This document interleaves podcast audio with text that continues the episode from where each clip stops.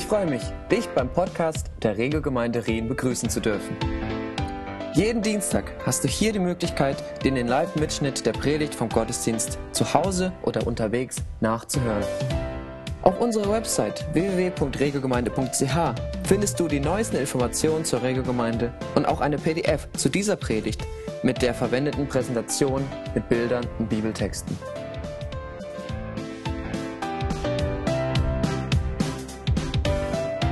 Letzte Woche haben wir uns angeschaut, für diejenigen, die da waren, wie Gott das Volk Israel durch die Wolken und die Feuersäule geführt hat. Wolke und Feuersäule, ihr erinnert euch, für die, die da waren, wir haben das auch irgendwie ganz praktisch hier vorne mit einem Theaterstück gesehen. Und wir haben uns dabei die Frage gestellt, wie wir heute den Willen Gottes für unser Leben herausfinden können. Und äh, wir sind zu der Erkenntnis gekommen, dass diese sichtbare Führung, jetzt einfach ständig eine Wolken- und Feuersäule vor sich sichtbar zu haben, dass das nicht unbedingt dieselbe Art ist, wie wir das heute erleben können und äh, auch erleben zu suchen haben können, wollen, sollen. Und gleichzeitig gibt es Prinzipien, die auch für uns heute gelten. Die Wolken- und Feuersäule repräsentierte nicht in erster Linie so ein göttliches Navigationssystem, so 20 Meter rechts, sondern repräsentierte die Gegenwart Gottes. Auch wir können heute davon ausgehen, dass Jesus alle Zeit bei uns ist, wie er versprochen hat. Jesus sagt, ich bin bei euch alle Tage bis zum Ende der Welt. Und wir können auch davon ausgehen, dass der Heilige Geist, den Jesus uns versprochen hat, bei uns bleiben wird und sogar in uns wohnen wird eine Realität, die sogar noch besser ist als das, was die Israeliten damals und was auch die Jünger mit Jesus damals erlebt haben. Jesus hat gesagt, es ist besser für euch, dass ich weggehe, dann kommt der Heilige Geist. Und was das Volk Israel erlebt hat, war eine geografische Reise. Die sind von A nach B gereist, von Ägypten in das gelobte Land. Und im neuen Bund geht es in erster Linie um eine geistliche Reise. Okay? Und ich glaube auch, dass es eine Veränderung vom Alten Testament zum Neuen Testament gegeben hat, dass wir im Neuen Testament eine neue Mündigkeit erleben. Im Alten Bund steckte das Volk Gottes noch in den Kinderschuhen. Aber im Neuen Bund, da traut uns Gott viel mehr zu, dass wir mündige Entscheidungen treffen. Jesus sagt, ihr seid nicht einfach Sklaven, ihr nenne euch Freunde. Ich weihe euch ein in das, was ich euch geben möchte. Und dann dürft ihr Entscheidungen treffen. Und wir haben auch gesagt, dass wir den Willen Gottes nicht wie ein Labyrinth verstehen sollten. So nach dem Motto, es gibt nur irgendwie einen richtigen Weg und alles andere führt in die Sackgasse. Sondern es wäre besser zu vergleichen mit einer, mit einer großen Autobahn. Die hat gewisse Leitplanken rechts und links, aber dann zeigt diese Autobahn in eine gewisse Richtung. Und das ist der Wille Gottes. Und in dieser, in diesem Fahrspur gibt es aber doch eine, eine Freiheit, sich zu entscheiden, ob man da weiterfährt oder da. Und Jesus hat dieses Ziel des Willens Gottes als Haus des Vaters beschrieben. Und Leben in der innigen Gemeinschaft mit Gott. Da hat Jesus gesagt, das ist das Ziel des Weges. Da führt der Wille Gottes hin. Da führt diese Autobahn hin. Und er selber hat gesagt, ich bin der Weg zum Vater. Durch mich, durch das, was ich sage, durch das, was ich getan habe am Kreuz, kommt ihr zum Vater. Und ich bin auch die Wahrheit über den Vater. Wer mich sieht, der sieht den Vater. Und er hat gesagt, der Geist Gottes wird etwas tun. Er wird auch nicht wie ein GPS-System euch bei jedem Schritt und Tritt irgendwie sagen, was ihr tun sollt, aber er wird etwas tun, euch in alle Wahrheit leiten. Und in diese Richtung, in diese Wahrheit mit Gott zusammen zu sein, das ist ewiges Leben, Gott zu kennen, die Wahrheit über Gott zu erkennen. Und da geht's die Reise hin. Und die Bibel offenbart uns drei verschiedene Kategorien des Willens Gottes. Und es ist wichtig, dass man das unterscheidet, damit man sich nicht, äh, damit man nicht durcheinander kommt und verwirrt wird. Und der erste, die erste Kategorie heißt der souveräne Wille Gottes. Das ist Gottes Entschluss. Und in einer Bibelstelle wird dieser souveräne Wille Gottes deutlich. Epheser 1, Verse 11 bis 12. Da heißt es, außerdem hat Gott uns seinem Plan entsprechend durch Christus zu seinen Erben gemacht. Er, der alles nach seinem Willen und in Übereinstimmung mit seinem Plan ausführt, hat er uns von Anfang dazu bestimmt, mit dem Ziel, dass wir zum Ruhm seiner Macht und Herrlichkeit beitragen. Wir alle, die wir unsere Hoffnung auf Christus gesetzt haben. Und hier ist die Rede von Gottes Plan, dass er alles nach seinem Willen vorherbestimmt hat. Okay? Und ich glaube, das ist dieser souveräne Wille Gottes, der meistens im Verborgenen bleibt, der hinter den Kulissen zur, zur Ausübung kommt. Dass Gott hinter den Kulissen seine Fäden zieht und in einer geheimnisvollen Art und Weise uns lenkt und leitet. Und so zum Beispiel die großen Linien unseres Lebens, der Ort, wo du geboren wurdest oder die Zeit, dass du jetzt hier im 21. Jahrhundert überhaupt lebst, welche Neigungen, welche Talente, äh, auch dein Äußeres, wie Gott dich geschaffen hat, das führt alles dazu, dass das eine Art und Weise ist, eine gewisse Führung. Wenn ich irgendwo in Australien geboren werde oder in Saudi-Arabien, dann wäre mein Leben anders verlaufen. Macht Sinn? Und, was, und, und diese Art von Plan, dieser Wille Gottes, der wird in jedem Fall eintreffen. Da geht es jetzt nicht darum, den irgendwie ständig zu verändern oder in meisten Fällen wissen wir den gar nicht. Denkt an die Joseph-Story. Bei Joseph äh, ist es einfach, was der erlebt hat und dann im Hintergrund, wie Gott einfach sein Leben gelenkt hat durch all den Schmerz, durch all die Dinge, die er erfahren hat. Und Gott sagt an einer Stelle in Jesaja 46, mein Ratschluss soll zustande kommen und alles, was mir gefällt, führe ich aus. Und was Gott möchte als Reaktion von uns auf diesen souveränen Willen, ist nicht, dass wir uns theologisch ständig da die Köpfe einschlagen, so nach dem Motto über dieses Thema Vorherbestimmung, dass Gott gewisse Dinge souverän festgelegt hat. Das ist nicht der erste Plan, sondern sein Plan ist, dass wir das wissen und dass wir Gott vertrauen dass wir ruhen in dieser Offenbarung, dass Gott seinen Willen im Hintergrund koordiniert und uns zieht mit Banden der Liebe. Und ich finde das genial. Das zweite ist, das ist der moralische Wille Gottes. Und das bringt Gottes Verlangen zum Ausdruck. Ich habe letztes Mal schon eine Bibelstelle gebracht, und zwar in 1. Thessalonicher 4, Vers 3. Da wird uns klipp und klar gesagt, was der Wille Gottes ist. Manche Christen fragen sich, ja, ich weiß nicht, was Gott will. Es gibt so viele Bibelstellen, wo der Wille Gottes schon ausgedrückt wird und klar schwarz auf weiß steht. Und da heißt es zum Beispiel, denn dies ist Gottes Wille, eure Heiligung. Das heißt, dass wir umgestaltet werden, dass wir Christus ähnlicher werden. Das bedeutet Heiligung und dass ihr euch von der Unzucht fernhaltet. Also hier wird etwas gesagt, was Gott will und was Gott nicht will. Was ist auf der Spur und was ist neben der Spur? Und in diese Kategorie des moralischen Willens Gottes, da gehören alle seine Gebote. In erster Linie die zehn Gebote. Wenn es zum Beispiel heißt, du sollst nicht töten, ist das der Wille Gottes.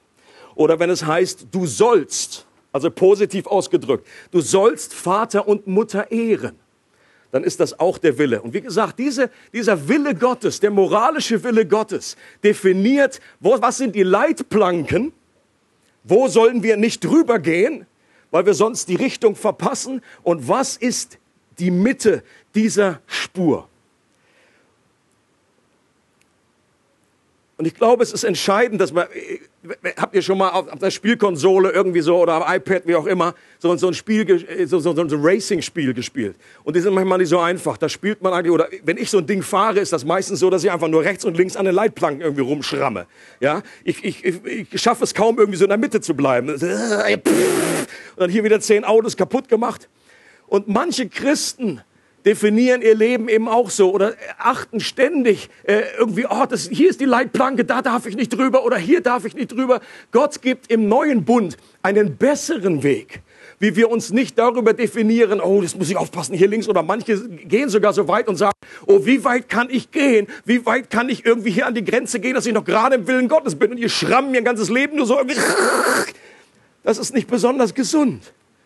Und Gott gibt uns einen besseren Weg und sagt uns, diese Leitplanken, das Ranschrammen da könnt ihr vermeiden, wenn ihr euch darauf konzentriert, in dieser Mitte dieser Spur zu fahren. Und die Mitte der Spur hat Jesus so definiert, das erste Gebot. Du sollst Gott, deinen Herrn, lieben, von ganzem Herzen, mit aller Kraft und deinen Nächsten wie dich selbst. Und wenn wir uns darauf konzentrieren, Jesus sagt, wer dieses Liebesgebot als inneren geistlichen Kompass hat oder auch die goldene Regel, wo es heißt, wir sollen den anderen so behandeln, wie wir selbst behandelt werden wollen. Wenn wir das tun, dann haben wir das Gesetz nebenbei erfüllt und werden uns nicht irgendwie über, auf der rechten oder linken Seite über diese Fahrbegrenzungen hinausbegeben. Macht das Sinn? Das ist Gottes Spur, Gottes Hilfe, uns zu sagen, konzentriert euch auf mich, schaut auf mich, folgt mir und folgt meinem Liebesgebot und ich gebe euch die Kraft dazu. Aber dieser moralische Wille geschieht nicht automatisch. Das ist kein Selbstläufer im Unterschied zum souveränen Gott äh, Wille. Und diesen Willen können wir missachten. Okay? Wir können jemanden töten. Wir können Vater und Mutter nicht ehren. Aber, aber dieses, über diesem offenbarten Willen sollen wir aber auch nicht beten. Es ist nicht die Idee, dass wir Gott bitten und sagen, Gott, möchtest du heute, dass ich heilig lebe? Ist ja Montag. Vielleicht nicht so wichtig, Sonntag wieder. Oder möchtest du heute, dass ich die Unzucht meide? Möchtest du heute, dass ich Vater und Mutter ehre? Das ist ein, ein, ein Gebet, was keinen Sinn macht. Aus der, wenn Gott einen Willen offenbart hat, sein moralischer Wille, dann müssen wir nie darüber beten. Der gilt in jeder Umstand, der gilt für immer. Es ist immer der Wille Gottes, dass wir Christus ähnlicher werden, dass wir in der Heiligung wachsen.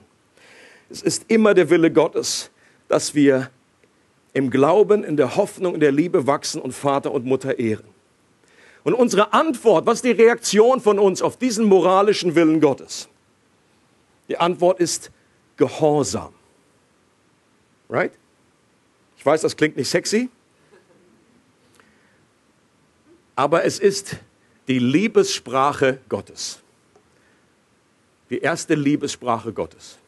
Sind nicht Geschenke, sind nicht Zärtlichkeit. Äh, was gibt es noch alles bei den normalen fünf Sprachen? Ähm, Bitte? Zeit miteinander, genau. Na gut, das, das wäre auch schon sicherlich ein close, close second. Aber das, allererste, wichtigste Liebessprache, wo Gott sich geliebt weiß, ist, wenn wir ihm gehorchen. Jesus sagt, wer mich liebt, der hält meine Gebote. Und wie gesagt, das ist kein, kein Gehorsam, irgendwie Kadavergehorsam aus, aus Pflichterfüllung, sondern Gott möchte, dass wir ihn lieben aus, aus einer Beziehung heraus, aus Freundschaft zu ihm. Der dritte Wille Gottes habe ich genannt, der spezifische Wille. Und da geht es um die Richtung.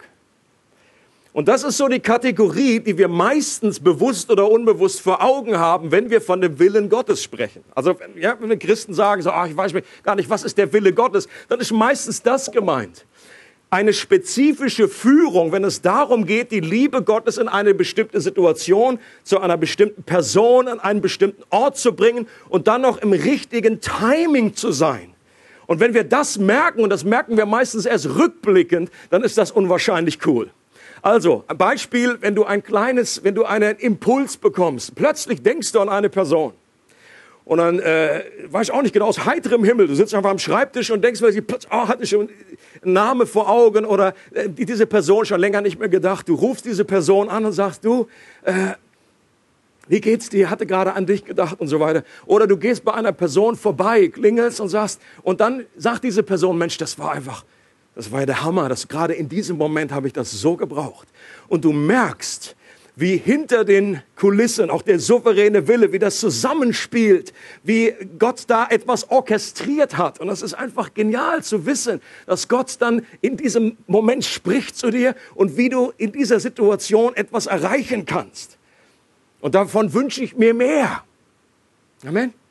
Dass Gott einfach dieses Flüstern des Heiligen Geistes, dass Gott einen Impuls gibt, so wie wir so schön sagen im christlichen Deutsch, einen Eindruck und dass wir dem nachgehen und dann erleben, auch rückblickend vor allen Dingen, das war von Gott vorbereitet. Viele denken aber auch bei dem spezifischen Willen an eine Entscheidung, die sie treffen müssen, bei denen es mehrere Möglichkeiten gibt, wo es meistens nicht um richtig oder falsch geht. Okay, wenn zum Beispiel du suchst eine neue Gemeinde, also ich hoffe, ich spreche jetzt nicht unsere eigenen Leute an. Äh, wenn du auf Gemeindesuche bist, okay, und dann gibt es verschiedene Möglichkeiten, wo du dich zuordnen kannst. Da gibt es, da ist ja nicht richtig und falsch. Es ist nicht das eine ist Sünde und das andere nicht. Sondern es gibt verschiedene Möglichkeiten, zu der du dich entscheiden kannst. Das ist dieser spezifische Wille. Oder du suchst einen Studienort. Du weißt schon, in welche Richtung du was machen möchtest, weißt aber nicht, an welche Uni soll ich gehen. Da gibt es nicht richtig oder falsch. Oder grundsätzlich, welchen Beruf du wählen sollst oder welchen Partner. Ich habe ja versprochen, da werde ich noch äh, drauf eingehen am Schluss der Predigt, damit der Spannungsbogen bleibt. Und eine Möglichkeit, wie Gott uns in dieser Hinsicht seinen spezifischen Willen offenbart, ist durch übernatürliche Offenbarung. Und da möchte ich ein paar Beispiele zusammentragen, vor allen Dingen aus der Apostelgeschichte. Ihr erinnert euch an die äh, sehr dramatische Story, äh, und da geht es so richtig gleich, äh, da wird die Latte gleich sehr hoch gehängt, und zwar ein Engel des Herrn heißt es, redet zu Philippus. Philippus, erste Gemeinde in Jerusalem, und der Engel sagt zu ihm, steh auf, Philippus, und geh nach Süden auf den Weg, der von Jerusalem nach Gaza führt. Und dann heißt es so witzig, der ist öde. Als ich das gelesen habe, habe ich mir gefragt, okay, was ist jetzt, der, was ist die Hilfe bei dieser Information noch? Dass der Engel unbedingt sagt, der ist öde. Vielleicht wollte er ihn einfach nur innerlich vorbereiten und sagen, einfach weil der gerade aus einer erwecklichen Situation kam, da ist total die Post abgegangen. Und wahrscheinlich war das irgendwie ein seelsorgerlicher Tipp, so nach dem Motto, ich weiß, da ist nichts los, Philippus. Da ist, war nämlich der Hund verfroren, da war nichts los. Und dann ging aber diese Führung noch weiter. Dann heißt es plötzlich, und er steht da halt vor sich rum und sagt, okay, das ist, also das, das stimmt zum, auf jeden Fall. Der ist öde. Hier ist ja überhaupt nichts los. Und dann plötzlich kommt irgendwie so eine, Kutsche. Wahrscheinlich die einzige, die da an diesem Tag vorbeigegangen ist. Und dann sagt, spricht der Geist Gottes zu ihm und sagt, tritt näher heran und schließ dich diesem Wagen an. Und dann, mehr, mehr sagt er aber auch nicht. Und dann war es immer noch ein Risiko, war noch ein Schritt so nach dem Motto, okay, und, und was dann, was dann? Und er geht näher und dann hört er, wie dieser Mann, der Kämmerer aus Äthiopien, wie er die Jesaja-Bibelrolle liest. Und so und geht's weiter. Und ihr kennt die Story. Und dann kommen sie in ein Gespräch, Evangelisation, der Mann bekehrt sich und so weiter. Tippitoppi. Und ich sage mir, Mensch, das ist doch eigentlich die Art, wie wir uns Führung wünschen, oder? So klipp und klar, erstmal ein Engel zum Frühstück. Dann ich hier dahin, kein Problem. Und so, der Geist Gottes spricht dir eine öde Straße, okay. Aber wenn dann das, die eine Kutsche kommt, dann weißt du auch, das ist die richtige. Dann geht's weiter. Cornelius hatte eine Erscheinung von einem Engel. Und, und der Engel sagt zu ihm, sende Männer nach Joppe und hole Petrus. Und das ist auch eine ziemlich deutliche Ansage, okay? Das war nicht wischiwaschi, dass ich, oh, ist ja so bildisch ein Vogel, sondern, nein. Geh nach Joppe, hole Petrus. Und gleichzeitig ist Petrus auf dem Dach und erwartet, dass Essen fertig gemacht wird. Und er betet. Und plötzlich hat er eine Verzückung. Finde ich cool, muss ich mal nach so einem Obelix denken. Ich bin verzückt, ich bin verzückt. Ich weiß nicht genau, wie eine Verzückung aussieht, aber auf jeden Fall ist es war eine gewisse, eine, eine, eine, eine innere Schau, eine Vision. Und dann kommt dieses, diese interessante Vision von diesen Krabbelfiechern in diesem Tuch. Und es kommt nicht nur einmal, das kommt dreimal und Gott sagt, nimm und iss. Und er so, bäh, niemals. Und so weiter. Ihr kennt die Story. Und dann geht er mit und so weiter. Und das war die Art, das war dann der Zeitpunkt, wo das Evangelium zu den Heiden kam. Oder andere Stelle, in Korinth. In der Gemeinde in Antiochien zuerst. Während sie aber dem Herrn dienten und fasteten, heißt es, sprach der Heilige Geist, sondert mir nun Barnabas und Saulus zu dem Werk aus, zu dem ich sie berufen habe. Auch das eine klare Führung. Super. Paulus sah ein Gesicht in der Nacht von einem Mann, als er unterwegs war auf Missionsreise. Sieht einen, in einem Traum, in einem Gesicht, sieht er einen Mann, der irgendwie offenbar aussah wie eben Mazedonier und der sagt zu ihm, komm rüber und hilf uns. Und er deutet das, ist jetzt nicht so deutlich, finde ich, wie der Engel. Er musste das immer noch interpretieren und sagt, okay, war es jetzt einfach die Pizza von gestern Abend oder was? Ja, war beim Griechen logisch, dass ich von Mazedonier träume. Und er musste es immer noch deuten und sagt, nee, wahrscheinlich steckt da Gottes Ziel, Gottes Wille dahinter. Let's go, let's go. Aber sie haben immer noch ein Risiko auf sich genommen. In Korinth wollte Paulus schon weiter, weil es da äh, Widerstand gab und gesagt, okay, jetzt, jetzt, jetzt, jetzt ist gut. Ich habe hier das Evangelium, jetzt gehe ich weiter zu den Nationen. Und dann heißt es, in einer Erscheinung offenbarte sich der Herr in der Nacht und sagt zu ihm, fürchte dich nicht, sondern rede und schweige nicht, denn ich bin mit dir und niemand soll dich angreifen, dir Böses zu tun, denn ich habe ein großes Volk in dieser Stadt. Und danach bleibt er noch 18 Monate. Also das ist, eine, das ist eine coole Story, wo es letztendlich um Timing geht. Oftmals ist beim spezifischen Wille das Timing wichtig. Okay? Wir wissen vielleicht grundsätzlich, was wir tun sollen, aber wann ist das dran? Wann sollen wir das tun? Sollen wir hier noch weiter verweilen oder weitergehen? Und je nachdem, aus welcher christlichen Tradition du kommst, werden wir diese Art von Führung unterschiedlich gewichten. Manche Christen sind überzeugt, dass Gott in dieser Form heute überhaupt nicht mehr redet. Die haben das mal per Definition verboten. Die haben gesagt, okay, seitdem wir die Bibel haben, ist das nicht mehr nötig. Punkt. Und wenn du dann irgendwie sowas hast, dann wird dann gleich dir unterstellt, ja, der weiß was ich, das ist irgendwie, das riecht nach Schwefel. Andere sind der Meinung, dass solche übernatürlichen Offenbarungen ganz natürlich sein sollten und wir einen Anspruch darauf haben, das auch zu erleben. Und dass, wir, und das, und das so geteacht wird, so nach dem Motto, erst wenn du so diese Engelsniveau von Philippus hast, dann lebst du eigentlich so richtig erst im Willen Gottes. Und ich behaupte, dass die biblisch gesunde Position irgendwo so zwischen diesen beiden extremen Polen liegt, wie so immer, wie das öfter so der Fall ist. Weder das eine Extrem noch das andere, sondern oben auf dem Deich wollen wir bleiben.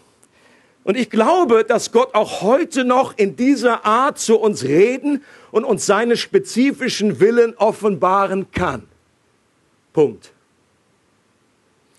Gleichzeitig würde ich aber sagen, dass das immer noch ein außergewöhnliches Reden Gottes ist, das wir nicht an und ausstellen können, über das wir jetzt nicht so verfügen können. Macht das Sinn?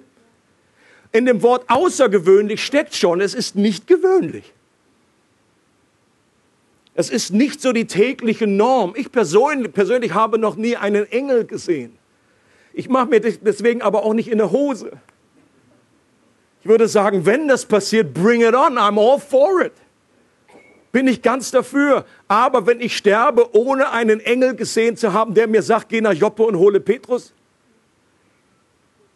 glaube ich immer noch, dass Gott mir seinen Willen offenbaren kann.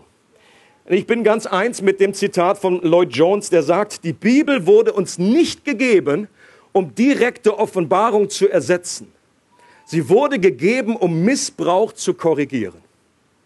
Okay? Gleichzeitig sollten wir Folgendes bedenken, wenn es um das übernatürliche Reden und die übernatürlichen Offenbarungen äh, geht. Diese übernatürlichen Offenbarungen kamen meist durch Gottes Initiative, ohne dass die Personen da direkt danach gesucht haben. Okay? Das ist also ein Stück weit auch Gottes souveränes Wirken, dass er dann spricht. Und das erleben wir auch heute, gerade in der islamischen Welt. Tausende, Hunderttausende von, äh, von Moslems, die Gott, Jesus in einer Offenbarung im Traum sehen, die haben nicht direkt danach gebetet, bitte Jesus offenbare dich mir. Gott kommt einfach und I love it. Ich finde das absolut genial, wie Gott Menschen zu sich zieht und auch heute noch in dieser Form redet. Ein weiterer Punkt ist, die Personen, die solche Offenbarungen bekommen haben, die waren zu diesem Zeitpunkt nicht passiv. Die haben nicht da Däumchen gedreht und irgendwie so auf dem christlichen Sofa gesessen. Herr, zeige mir deinen Willen. Okay? Sondern sie waren aktiv für die Sache Gottes unterwegs und sie folgten bereits dem offenbarten Willen Gottes. Wichtiger Punkt. Ein Auto lässt sich bekanntlicherweise dann am besten lenken, wenn es fährt. Und Gott kann uns dann am besten leiten, wenn wir jetzt schon in Bewegung sind. Und wenn wir dem Willen Gottes, den wir bereits kennen, auch gehorchen. Es macht keinen Sinn, den spezifischen Willen Gottes zu erfragen, wenn wir in zwei Bereichen seinem offenbarten Willen uns da verweigern und nicht gehorchen. Macht das Sinn? Wenn Gott sagt in diesen Punkten einfach, das ist völlig klar offenbart, du kümmerst dich aber nicht darum, dir ist das völlig egal. Warum sollte Gott dir jetzt eine spezielle Richtung für dein Leben aufzeigen, wenn wir den Willen, den er dir schon gezeigt hat, ignorierst oder dich einfach bewusst dagegen entscheidest? Und ich würde auch mal behaupten, selbst wenn Gott niemals in deinem Leben noch speziell hineinreden würde und einen spezifischen Willen offenbart, ist der allgemeine Wille Gottes genug, dass wir unser ganzes Leben zu tun haben. Okay? Es ist, das ganze Neue Testament, die ganze, die ganze Bibel ist voll davon, dass der Wille Gottes ist, dass wir das Reich Gottes ausbreiten, dass wir Christus ähnlicher werden und, und, und. Wir haben genug zu tun, aber glücklicherweise hilft Gott uns dabei und er gibt uns begleitend dieses übernatürliche Reden. Bedenken sollten wir auch, dass die spektakulären Wegweisungen dann geschahen, das waren Zeitpunkte an strategischen Weichenstellungen in der Heilsgeschichte. Zum Beispiel, als Petrus eben diese Offenbarung bekommt, dann war es das erste Mal, dass das Evangelium zu den Heiden hinging. Und Petrus brauchte diese klare und deutliche Offenbarung, sonst hätte der sein Hintern nie bewegt. Der war als Jude so gefangen in seiner Vorstellung, obwohl Jesus ja gesagt hatte zum Schluss, geh hin in alle Welt. Aber für Petrus war das, na klar, alle Welt heißt für, für unsere Welt, heißt Israel. Und wenn Gott nicht so deutlich gesprochen hätte, hätte das nicht geklappt.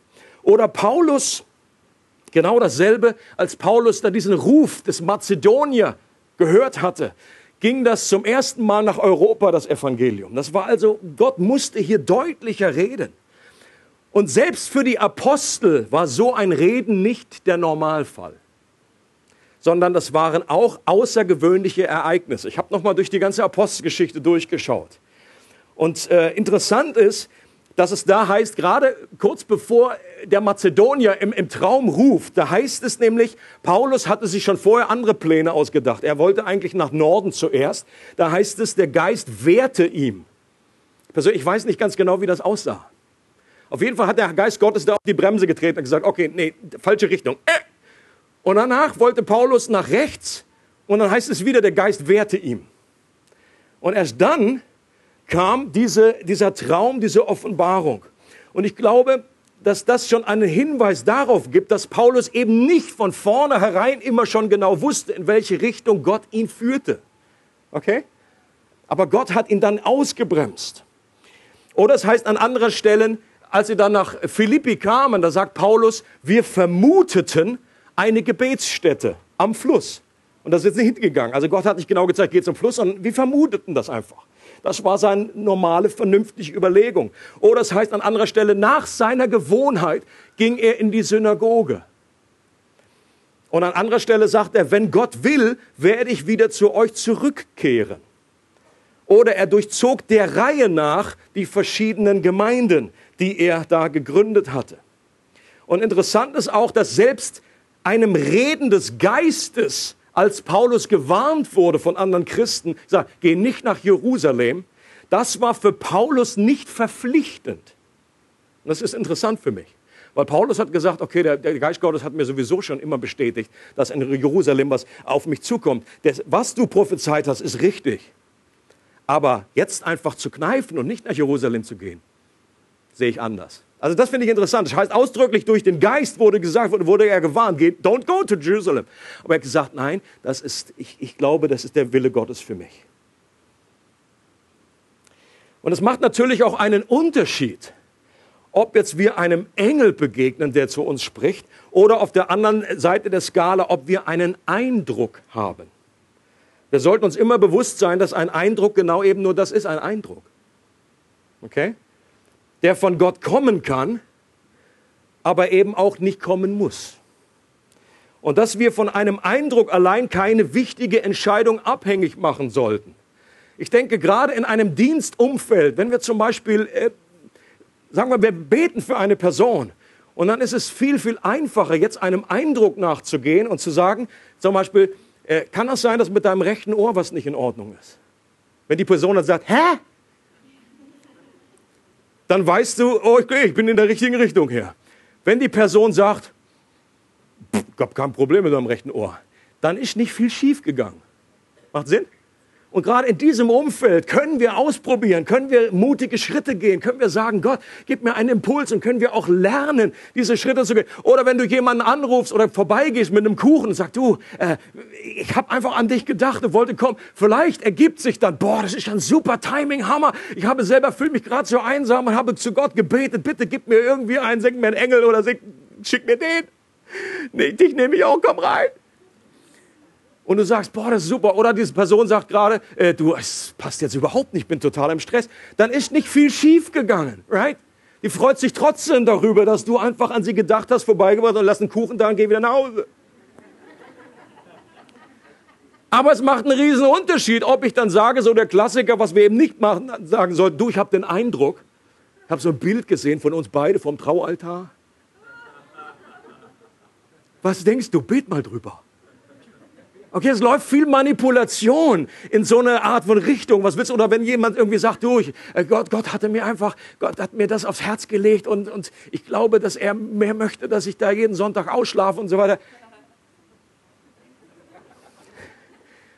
Da kannst du nicht mehr viel zu sagen. Ja, wenn Gott gesprochen hat, dann, oh, wer bin ich dann? Ja? Und in solchen wichtigen Entscheidungen würde ich das nicht von Eindrücken abhängig machen.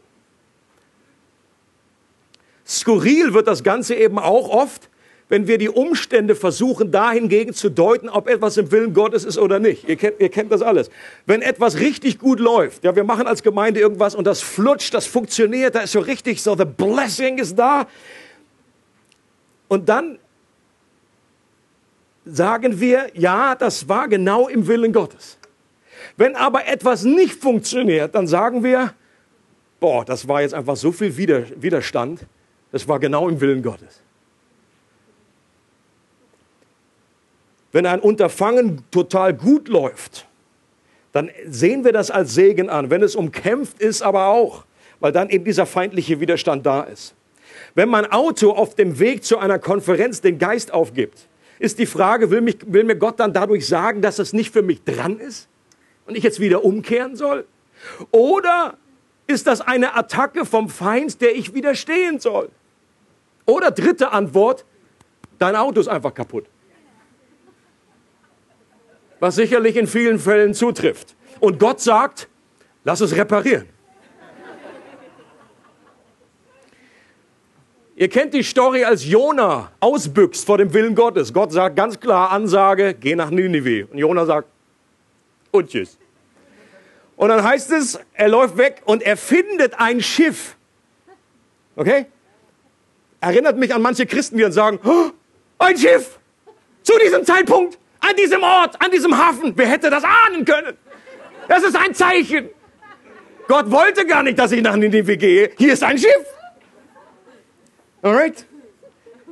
Das wäre etwas, und wir neigen dazu, dass wir uns die Erklärung so zurechtlegen, wie das uns gerade passt. Und da müssen wir einfach aufpassen. Auch das sogenannte Vlies, ihr kennt das, was Gideon irgendwie so ein Fell dann hingelegt hatte. Gott hatte schon gesprochen. Und Gideon hat, war eigentlich war war mutlos. Es war eigentlich nicht unbedingt der Ausdruck von einem Glauben, sondern eher von einem schwachen Glauben. Er sagt, Gott, ich brauche Bestätigung, brauche Bestätigung. Legt er dieses kleine Fell dahin und sagt, wenn es regnet und das Fell bleibt trocken, dann ist es gut, dann ist es dein Wille. Und dann irgendwie hat das äh, funktioniert. Nächsten Tag nochmal, ah, nein, nein, ich bin immer noch nicht sicher, genau das Gegenteil. Also wenn das nass ist und alles drumherum ist trocken, dann ist es dein Wille. Die moderne Variante wäre von dem, man kauft sich eine Katze und schickt die einfach, wenn es regnet, raus. Und wenn du irgendwie eine Frage hast, dann sagst Gott, wenn die Katze morgen zurückkommt und sie ist trocken, dann ist es dein Wille. Das Problem ist nur, vielleicht hat die Katze einfach nur die Kellertür gefunden und hat sich da unten reingesetzt und war gar nicht draußen. Also, ich glaube, das ist nicht die best, das beste Beispiel für uns im Neuen Testament, wie wir den Willen Gottes erfragen sollen. Auch ein Loswerfen. Du hast im Neuen Testament nur eine einzige Stelle, wo schon der moralische, grundsätzliche Wille klar war. Der eine sollte, Judas sollte ersetzt werden durch einen anderen. Und dann hatten sie zwei Kandidaten und haben sie das losgeworfen. Ansonsten findest du diese Art von Würfeln und äh, Art Kristallkugel, äh, Erfragung nicht. Ich glaube an übernatürliche Wegweisung. Und ich bete auch dafür und sage, Gott, bitte hilf mir in meinen Entscheidungen. rede zu mir. Und ich rechne auch damit. Aber gleichzeitig finde ich in der Bibel nicht, dass es uns so ein spezifisches Reden versprochen wird. Dass es uns garantiert wird und wir uns erst dann entscheiden sollten, wenn Gott übernatürlich geredet hat. Das ist mein Punkt. Das kann zur Passivität und einer Lähmung führen, dass wir unseren Hintern erst dann hochkriegen, wenn Gott irgendwie so nach dem Motto, unterm Engel kommt bei mir nichts in die Tüte. Mindestens. Gabriel, wenn es möglich ist. Ansonsten bewegen wir uns nicht. Und das, glaube ich, ist nicht richtig. Und dafür sehe ich aber in der Schrift eine andere Möglichkeit, wie Gott uns in spezifischen Fragen leitet, die viel grundlegender sind und die uns Gott sehr wohl verheißen hat und die in eine innere Freiheit gerade bei diesem Thema der, der Führung kommen können. Und das ist der Weg der Weisheit. Der Weg der Weisheit. Ich lese hier vor Kolosser 1, Vers 9. Deshalb hören wir auch nicht auf, von dem Tag an, da wir es gehört haben, für euch zu beten und zu bitten dass ihr mit der Erkenntnis seines Willens erfüllt werdet. Hier heißt es, dass Gottes Wille soll uns offenbar werden und wo in aller Weisheit und geistlichem Verständnis. Leute, und Weisheit ist ein Schlüsselthema, wenn es um, den, um, um die spezifischen Willen Gottes geht. Und Weisheit findest, findest du überall in der Bibel. Und so heißt es in Sprüche zum Beispiel, das Sprüchebuch, da geht es, das ganze Buch geht um die Weisheit.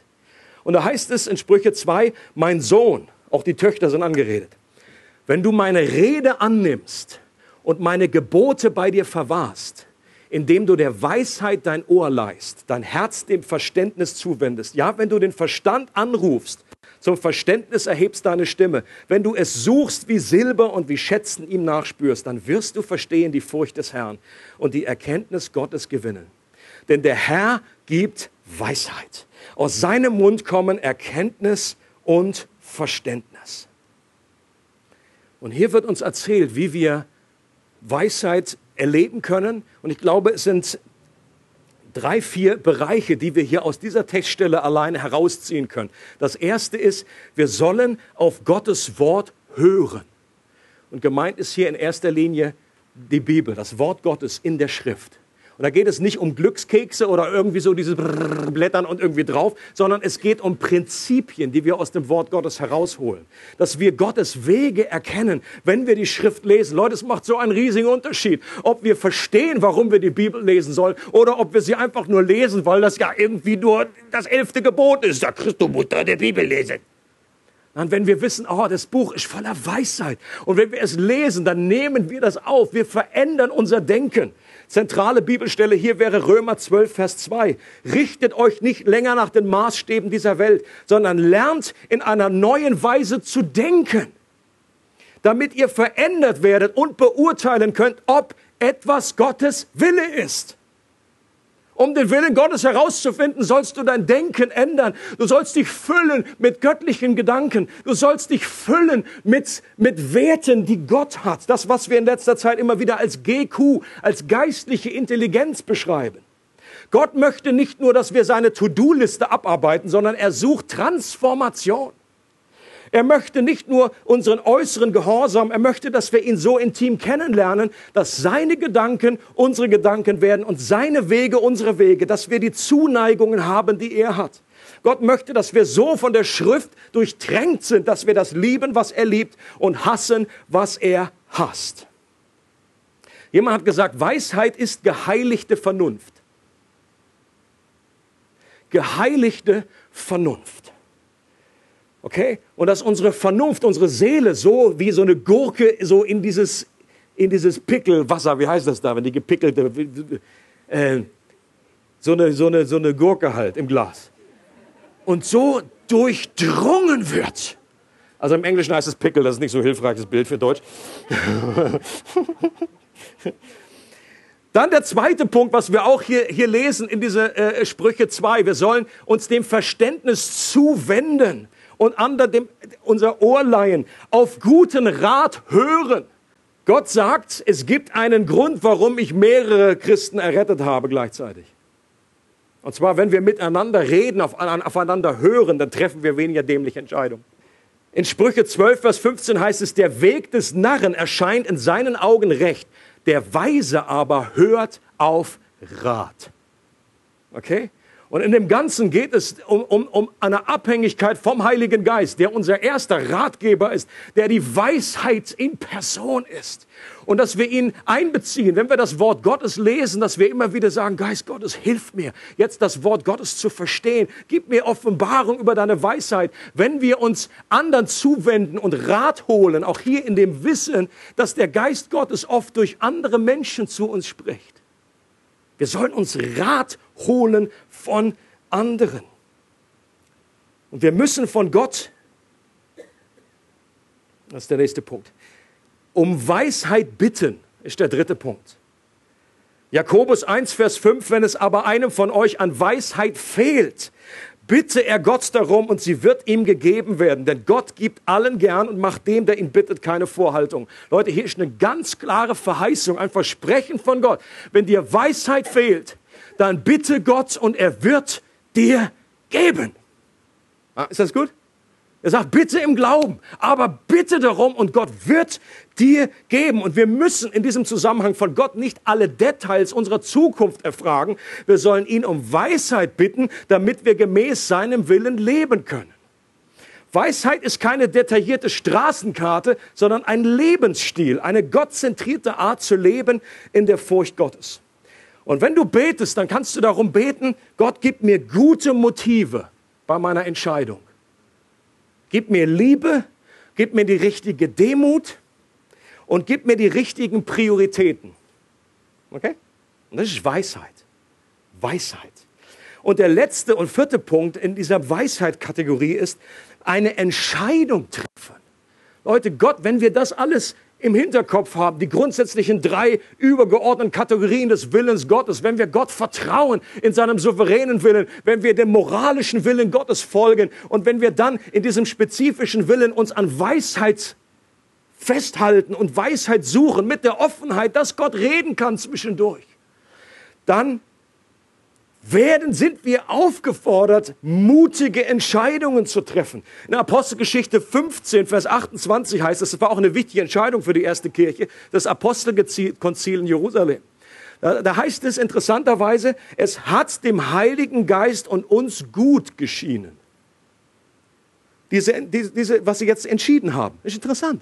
Da ist eine Mündigkeit, eine Eben. Da, ist, da heißt es nicht, der Geist Gottes hat uns gesagt, pff, ob wir jetzt wollen oder nicht. Nein, sie haben, was sie gemacht haben, ist zusammen beraten. Sie haben sich als, und dann stand einer auf, Jakobus und Petrus und die und die und die. Und sie haben, waren in einem Prozess, wo sie Weisheit gesucht haben. Geist Gottes, hilf uns hier. Und dann zum Schluss sagen sie, es hat dem Heiligen Geist und uns gut geschienen, dass wir jetzt diese Entscheidung treffen. Aber sie mussten irgendwann eine Entscheidung treffen. Und bei dem spezifischen Willen geht es um etwas. Es geht um Mut. Es geht darum, eine Entscheidung mutig zu fällen und dabei eben auch, es bleibt immer ein gewisses Risiko. Okay? Auch als der, selbst als der, der Engel gesagt hat zu Philippus, geh, geh, oder dann nicht weiß, okay, was war das hier auf der Straße? Es braucht ein Risiko, es braucht einen Schritt des Mutes.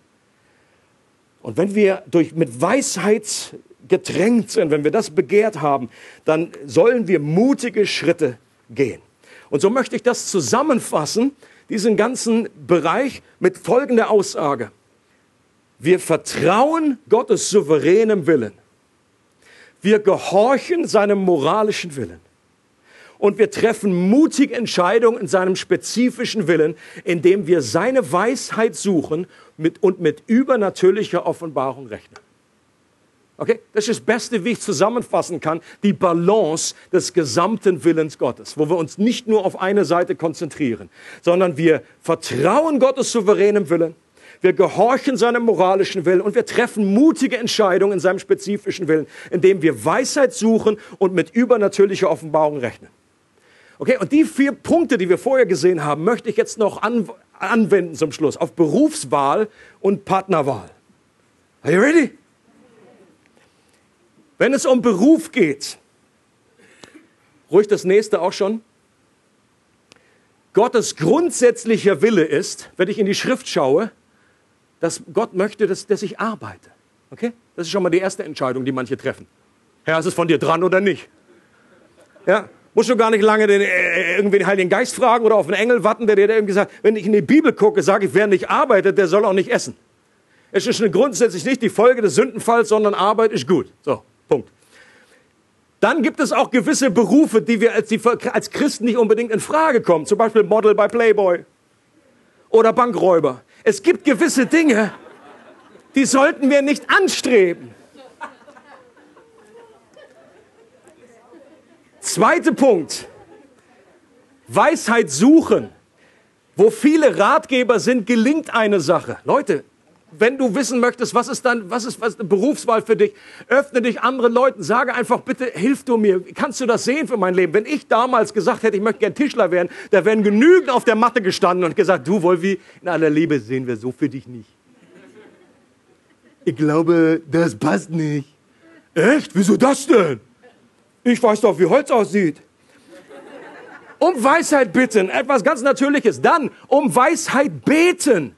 Und jetzt nicht unbedingt nur in dieser Richtung, Gott zeigt mir, was ich machen soll. Hier, wie gesagt, ich habe diese eine Möglichkeit, Tischler. Oder aber auch Pfarrer. Und dann einfach so lange sagt Gott, wo, wo, ist die, wo ist die Taube oder wo, in welche Richtung geht die Katze? Äh, nicht unbedingt. Sondern lieber beten, lass mich in meinen Entscheidungen dich ehren. Lass mich deine Prioritäten übernehmen. Lass mich von Glaube, Hoffnung und Liebe geleitet sein. Lass mich deine Stimme hören, wenn du übernatürlich redest. Ein wichtiges Weisheitsprinzip wäre zum Beispiel, wenn mit mir jemand spricht und sagt, du überleg mir, wo ich hingehe, ob ich hier diesen Job annehme und so weiter, würde ich immer sagen, gibt es eine gute Gemeinde in der Nähe, wo du diese Arbeitsstelle anfangen möchtest? Versteht ihr? Wenn das übergeordnete Ziel deines Lebens ist, dass du im Reich Gottes involviert bist, ich persönlich hätte große Probleme, da müsste der Engel schon ganz deutlich reden, dass ich an irgendwie, äh, irgendwie in, in eine Gegend ziehe, wo absolut, aber auch zero los ist, wo ich keine Gemeinschaft habe, wo keine gute Gemeinde ist, zu der ich gehen kann. Da würde ich den anderen Job nehmen. Das sind Weisheitsprinzipien. Oder, auch ist, oder ist dein Beruf so vollgepackt, hast du überhaupt noch Kapazitäten, dich im Reich Gottes zu beschäftigen? Die Haupt, das Hauptziel deines Lebens ist nicht, dass du arbeitest, sondern du arbeitest, um zu leben. Du arbeitest auch damit äh, es möglich wird, dass du im Reich Gottes dich investieren kannst. Und wenn du nur 200 Prozent arbeitest und du fällst zu Hause immer nur tot um, da würde ich mir auch die Frage stellen, ist das die weise Entscheidung? Und der vierte und letzte Punkt ist, du musst dann irgendwann eine mutige Entscheidung treffen, in dem Wissen, dass du grundsätzlich Freiheit hast, dich auch zu entscheiden, weil es mehrere Wege zu Gottes übergeordneten Ziel in deinem Leben gibt. Gott möchte, dass du Christus ähnlicher wirst. Und das kannst du sogar in dem Beruf eines Pfarrers. Das kannst du auch in dem Beruf eines Tischlers. Okay? Zweite Anwendung der Ehe. Also ich spreche jetzt nur für die, die noch nicht verheiratet sind. Die anderen sollten sich bitte nicht mehr auf die Suche machen.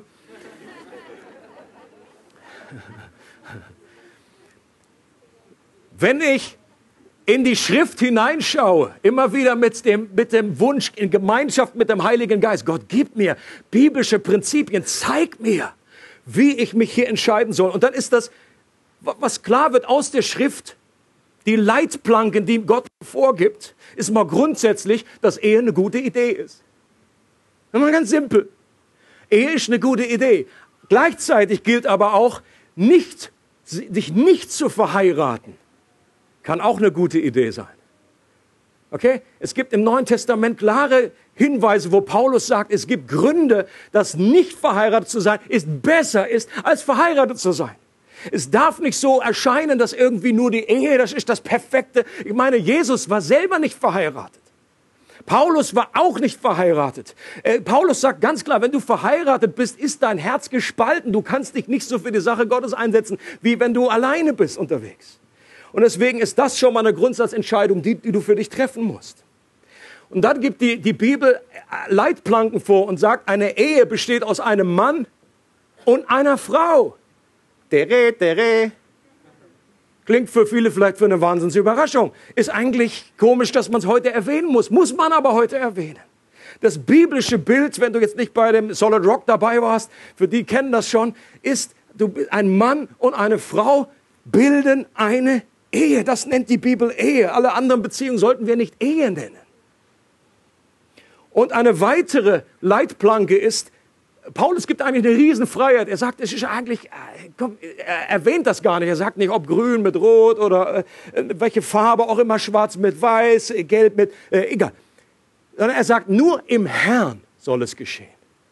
Im Herrn heißt, diese Person soll Christ sein. Das ist Gottes Leitplanke. Weil er sagt, sonst, sonst fahrt ihr noch nicht mehr in dieselbe Richtung. Ja, wenn, das die Wille, wenn das die Richtung Gottes ist, dann ist die Person ist völlig auf einer anderen Autobahn. Das aus biblischer Sicht macht das keinen Sinn. Da etwas, das ist wie Licht und Finsternis, sagt, sagt die Bibel. Und dann der zweite Punkt, hol dir guten Rat von anderen Menschen, die dich gut kennen. Leute, das ist absolut wichtig. Ja, wenn sieben von den fünf nahen Freunden, die ich habe, sagt, du, ich glaube, das wird nichts mit euch. Ja? Wenn der überwiegende Mehrzahl von denen, die mich wirklich innerlich kennen, die, die, denen ich vertraue sonst auch, wenn die irgendwie durch die Bank alle sagen, du, ich glaube, das, das, das ist nicht der richtige Match. Ist irgendwie aus diesen und diesen, diesen Gründen, dann sollte man auf sie hören. Das ist weise, das ist ein weiser Rat. Und weitere Weisheit wäre auch, ihr solltet euch mögen. Das ist stark, oder? Manche sind so übergeistig, sagen einfach, oh, es ist einfach nur die Liebe. Der Herr gibt mir die Liebe. Ich kann ja nicht ausstehen, aber die Liebe. Ja, frag dich einfach mal und versuche mal irgendwie deine Gefühle, wenn sie dann da sind, irgendwie beiseite zu schieben und sagen, ist das eine Person, mit der ich befreundet sein kann? Die zu meinem besten Freund. Mag ich die überhaupt? Haben wir überhaupt ähnliche äh, Vorstellungen äh, oder ähnliche Hobbys? Oder sind, gehen wir total, der eine liebt wandern, der andere liegt den ganzen Tag einfach nur im Swimmingpool. Ja, super Beziehung. Halleluja. Oder Weisheit ist eben auch die Ausrichtung deines Lebens. Wenn der eine schon vorher weiß, ich bin eigentlich als Missionar nach Papua-Neuguinea berufen, da schlägt mein Herz, und der andere möchte gern nach New York an die Börse, wahrscheinlich kein super Match. Das steht nirgendwo in der Bibel. Das geht nicht um richtig oder falsch. Oder wenn eine Person 60 ist und die andere ist 20, steht so auch nicht in der Schrift. Ist jetzt nicht moralisch strikt falsch, aber ist wahrscheinlich nicht besonders weise. Bete darum, dass du in deiner Entscheidung die richtigen Motive und Prioritäten hast. Auch hier wieder in diesem Punkt. Bete nicht nur dafür, die richtige Frau zu bekommen, sondern bete dafür, dass du der richtige Mann wirst. Das war jetzt Richtung Männer gesprochen. Und für die Frauen gilt dasselbe. Bete nicht nur der eine, der eine Prinz, der dem kam, sondern bete dafür, dass du die richtige Art von Frau wirst in der vorbereitenden Zeit. Und dann triff irgendwann eine Entscheidung nicht überhastet, aber auch nicht so lange warten, bis du schon Spinnweben im Gesicht hast. Hab manchmal so den Eindruck, ja, die christliche, die, die, warten einfach ewig und drei Tage und die Braut kannst du schon gar nicht mehr erkennen, weil die so verschrumpelt aussieht. Verabschiede dich auch von dem Mythos des einen Seelenverwandten. Kennt ihr das? Der Seelenverwandte. Das ist das eine Puzzleteil, was mich ergänzt. Oh. Ich hasse das. Das kommt nicht aus der Bibel, das kommt aus Hollywood. Dieser eine Seelenverwandte. Und eine, die einen, die warten ewig in drei Tage, bis das eine Puzzleteil kommt. Die anderen, die schon verheiratet sind, fragen sich irgendwann, bist du überhaupt das richtige Puzzleteil? Und beides ist nicht richtig. Die Bibel, da sagt, heißt es nicht, ein halber Mensch plus ein halber Mensch ergibt einen ganzen Menschen. Nein, es sagt, ein Mann und eine Frau werden zu einer Person. Das ist etwas anderes. Das klingt vielleicht nicht so wahnsinnig romantisch, aber das ist viel realistischer. Und es ist einfach das, was die Bibel sagt. Also, Quintessenz zum Schluss, bevor wir ins Abendmahl steigen. Wie man das zusammenfassen könnte im Willen Gottes. Lebe für Gott. Gehorche der Schrift. Denke zuerst an andere und nicht an dich. Lebe heilig. Liebe Jesus. Und wenn du das tust, dann wirst du im Willen Gottes sein. Ist das gut? Amen.